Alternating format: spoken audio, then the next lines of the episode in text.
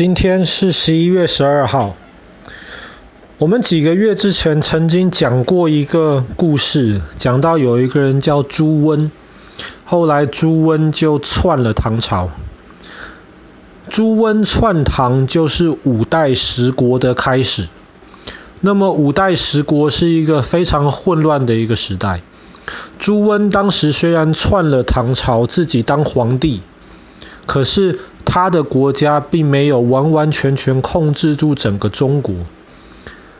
在朱温那个时代呢，在山西的这个地方，有另一群人，姓李，他们不听朱温的话，朱温也拿他们没有办法。后来等到朱温死掉之后，没有多久，这个姓李的这个家族，他们就成功的推翻掉了朱温。这个姓李的家族其实原来不姓李，他们原来是外族人，不是汉人。可是后来，因为他们对被朱温推翻的那个唐朝有很大的功劳，后来唐朝的皇帝就决定，我赐给你一个汉人的姓，就是我们唐朝皇帝的姓，所以你也姓李，从此你也是我们唐朝皇帝的一个家族的一份子了。所以后来，当他们推翻掉了朱温建立的国家之后，他们就建立了五代十国的第二代。为了纪念唐朝，他们就把他们的国家也称为唐朝、唐国。但是为了跟之前的那个唐太宗时代的那个唐朝区分开来，这个唐我们就叫做后唐，后面的唐国。那么这群李家的人建立了后唐之后，其实一开始他们是做得还不错的。然后后唐的第二任皇帝其实是一个蛮优秀的一个皇帝，他那个时候手下有一个大将在帮他，这个大将的名字叫做石敬瑭。石敬瑭这一个人其实非常勇敢。而且功夫很好，非常强壮，每次打仗的时候都很勇敢的往前冲。可是虽然后来他立了很多的功劳，在后唐的这个呃政府里面，他做到了很大的官，甚至后来后唐的这个皇帝都把女儿嫁给石敬瑭。所以石敬瑭等于也说是后唐这个皇帝家族的一份子了，他娶了公主了嘛。可是即便到他后来很有权力、很有钱，他这个人还是非常非常的谦虚，而且他很节俭。所以在后唐的这个混乱的这个时代里面，其实大家对石敬瑭的印象非常非常好。但是很可惜的是，后唐的第二个皇帝，后来当他年纪大的时候，他也变得比较糟糕了，没有那么好了。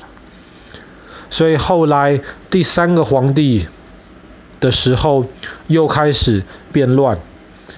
然后第三个皇帝的兄弟就来抢他这个皇帝的位置。所以后来第三个皇帝被赶下去了，就到了后唐的第四个皇帝。后唐的第四个皇帝也是后唐的最后一个皇帝。那么这第四个皇帝当皇帝的时候，他其实坐在这个皇帝的位置上面不是很愉快。为什么？第一个，他的皇帝的位置是抢他的兄弟的。所以其实这皇帝的位置本来得来的就有点不正啊，不是用正式的方法、合法的方法得来的。第二个，他的爸爸，也就是石敬瑭的岳父，他的这个爸爸非常非常器重石敬瑭，然后石敬瑭的功劳又很大。虽然他姓石，他不姓我们李，他不能够当我们后唐的皇帝，所以他不能抢我皇帝的位置。但是我坐在皇帝的位置上面，旁边有一个功劳这么大的石敬瑭，娶的还是我的姐妹。那么你想想看，这个皇帝坐在这个位置上面压力很大。石敬瑭也知道皇帝有点怕他。所以石敬瑭就常常装病，说：“哎呀，我以前年轻的时候打仗打太多了，现在身体搞不好了，受伤了，不舒服了。那么皇帝你就不要给我太大的权力，让我做呃会会让你觉得有危险的事情。”所以石敬瑭就是这样子在皇帝面前保全他自己。可是虽然如此，石敬瑭这个人也还是有野心的。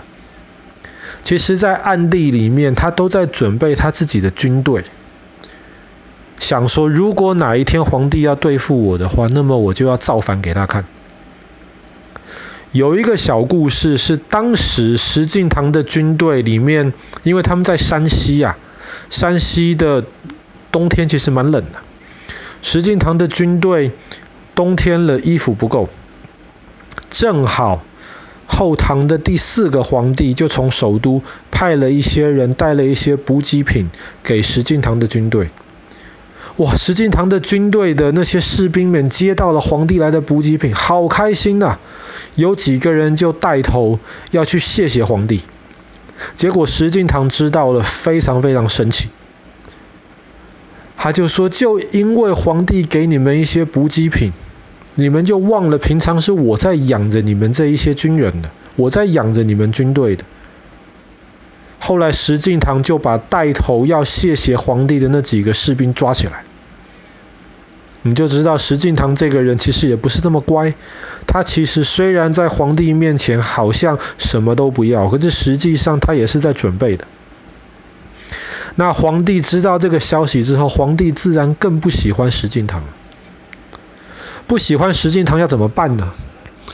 后来后唐这个皇帝就试着，他说：“你在山西这个地方待很久了是吧？我让你搬到一个没有那么冷的地方，离首都近一点的地方。你不是说你身体不好吗？让你好好的在那边，天气好一点，在那边休息，你觉得怎么样？”石敬瑭当然不要，他在山西经营了这么久了。当皇帝说要他搬家的时候，他马上就想：不行了，我只要不搬，皇帝就要对付我；我一搬家，皇帝更要对付我，因为帮我从我的士兵中间拔起来了嘛，皇帝更要对付我。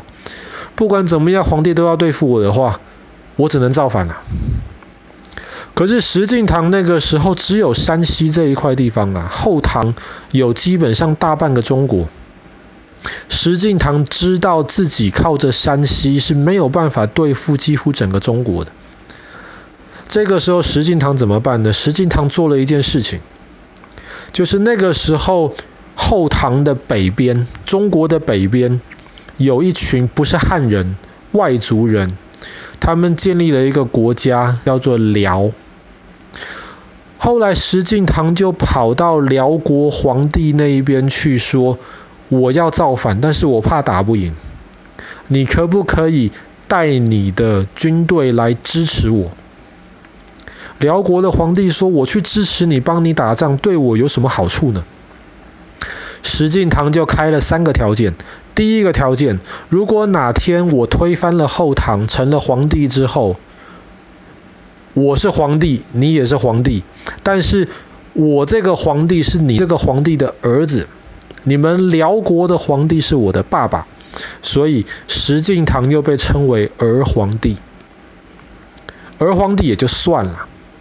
第二个，石敬瑭说，以后我当皇帝，我每年要给你很多很多钱。这个也就算了。石敬瑭开的第三个条件，是我把中国的土地分一部分给你，分哪里呢？就是分今天的北京、天津、河北的北边以及山西的北边。你可能觉得把这些土地分掉没什么大不了的。这些土地当时叫做燕云十六州。石敬瑭把燕云十六州分掉是一件非常非常大的事情。为什么这是一件大的事情？你要想想看哦，燕云十六州那个地方，在北京的北边有什么？万里长城。为什么那边有万里长城呢？因为那边都是山。你想想看，在北边，在蒙古的那些人，他们通常是骑马，他们骑马很厉害，在平地没有障碍物的草原，他们非常非常厉害，汉人打不赢他们。可是到山上的时候呢，马就没有办法爬山了，山上很多石子，马的那个脚没有办法走啊，所以。自古以来，汉人的王朝就把长城修到了河北跟山西北边燕云十六州的山上。我在山上防守你，你外面的人就打不进来。可是石敬瑭为了自己当皇帝，他把十六州送给了北边的辽国，把那些可以防守的山地送给了辽国。辽国非常开心，为什么？因为这些山以后是他们的了。那么接下来，他们如果想打中原地方，就没有山挡住他们了。前面黄河前面全部都是平地呀，你要一直到长江才会有水挡住他们。黄河、长江中间那一块全部都是平地，让接下来中国的王朝根本没有办法防守。根本打不过北方来的敌人，就是因为燕云十六州这些有山的地方被石敬瑭给卖掉了。后来听到了石敬瑭开出的这些条件，辽国的皇帝非常非常开心呐、所以在西元九百三十六年的今天十一月十二号，辽国皇帝就带着他的那些骑马的军队们。到山西来帮助石敬瑭，那么有了辽国人的帮助，石敬瑭造反就很成功，顺利的把后唐给灭掉，自己建立了一个新的国家。那么山西以前的简称叫做晋，所以石敬瑭后来建立的这个国家就叫做后晋，晋国的晋，后晋。不要忘记哦，后晋皇帝是辽国皇帝的儿子哦。而且不要忘记，后晋每年要给很多钱给辽国。糟糕的是，燕云十六州也给了辽国，所以后晋以及后来的国家，一直到两百多年后宋朝结束的时候，燕云十六州都收不回来。宋朝为什么感觉起来这么弱小？很大的一个原因就是来自于燕云十六州不在宋朝的手上，宋朝没有办法防守。北边不管是辽国也好，还是后来的金国也好，想打你就打你，从什么地方打你，从什么时间打你，全部他们自己决定。宋朝只能非常非常被动的防守。其实后来的历史学家都认为啊。如果石敬瑭的这个天下，这个后晋的这个王国，是他好好的打下来、建立起来的话，你想想看，他是一个谦虚又是一个节省的一个人，他其实可以变成一个很好的一个皇帝。但是他为了走捷径，他跟辽国人借兵，就造成了后来两百多年，整个接下来中国的这些王朝们。每一个都拿北边的敌人一点办法都没有，这就提醒我们做事情不能走捷径。不管你今天是要读书，不能走捷径，就是要好好读。甚至说你今天我要追求快乐，你也不能走捷径。比方说今天你花很多的时间，你花很多的思考。去研究，哎，我这个乐高作品要怎么做？然后你研究出来了，你花了很久的时间，总算做出来了一个作品，你会感到很快乐。那个快乐是真的，因为你努力过了。可是有些人，他们为了寻求短暂的快乐，他们就跑去吸毒，走捷径嘛。他们就跑去花很多很多钱买一些他们不需要的这些东西，这些都是走捷径。你会发现这一些快乐很快就不见了，而且会带来会带来很多很糟糕的后果。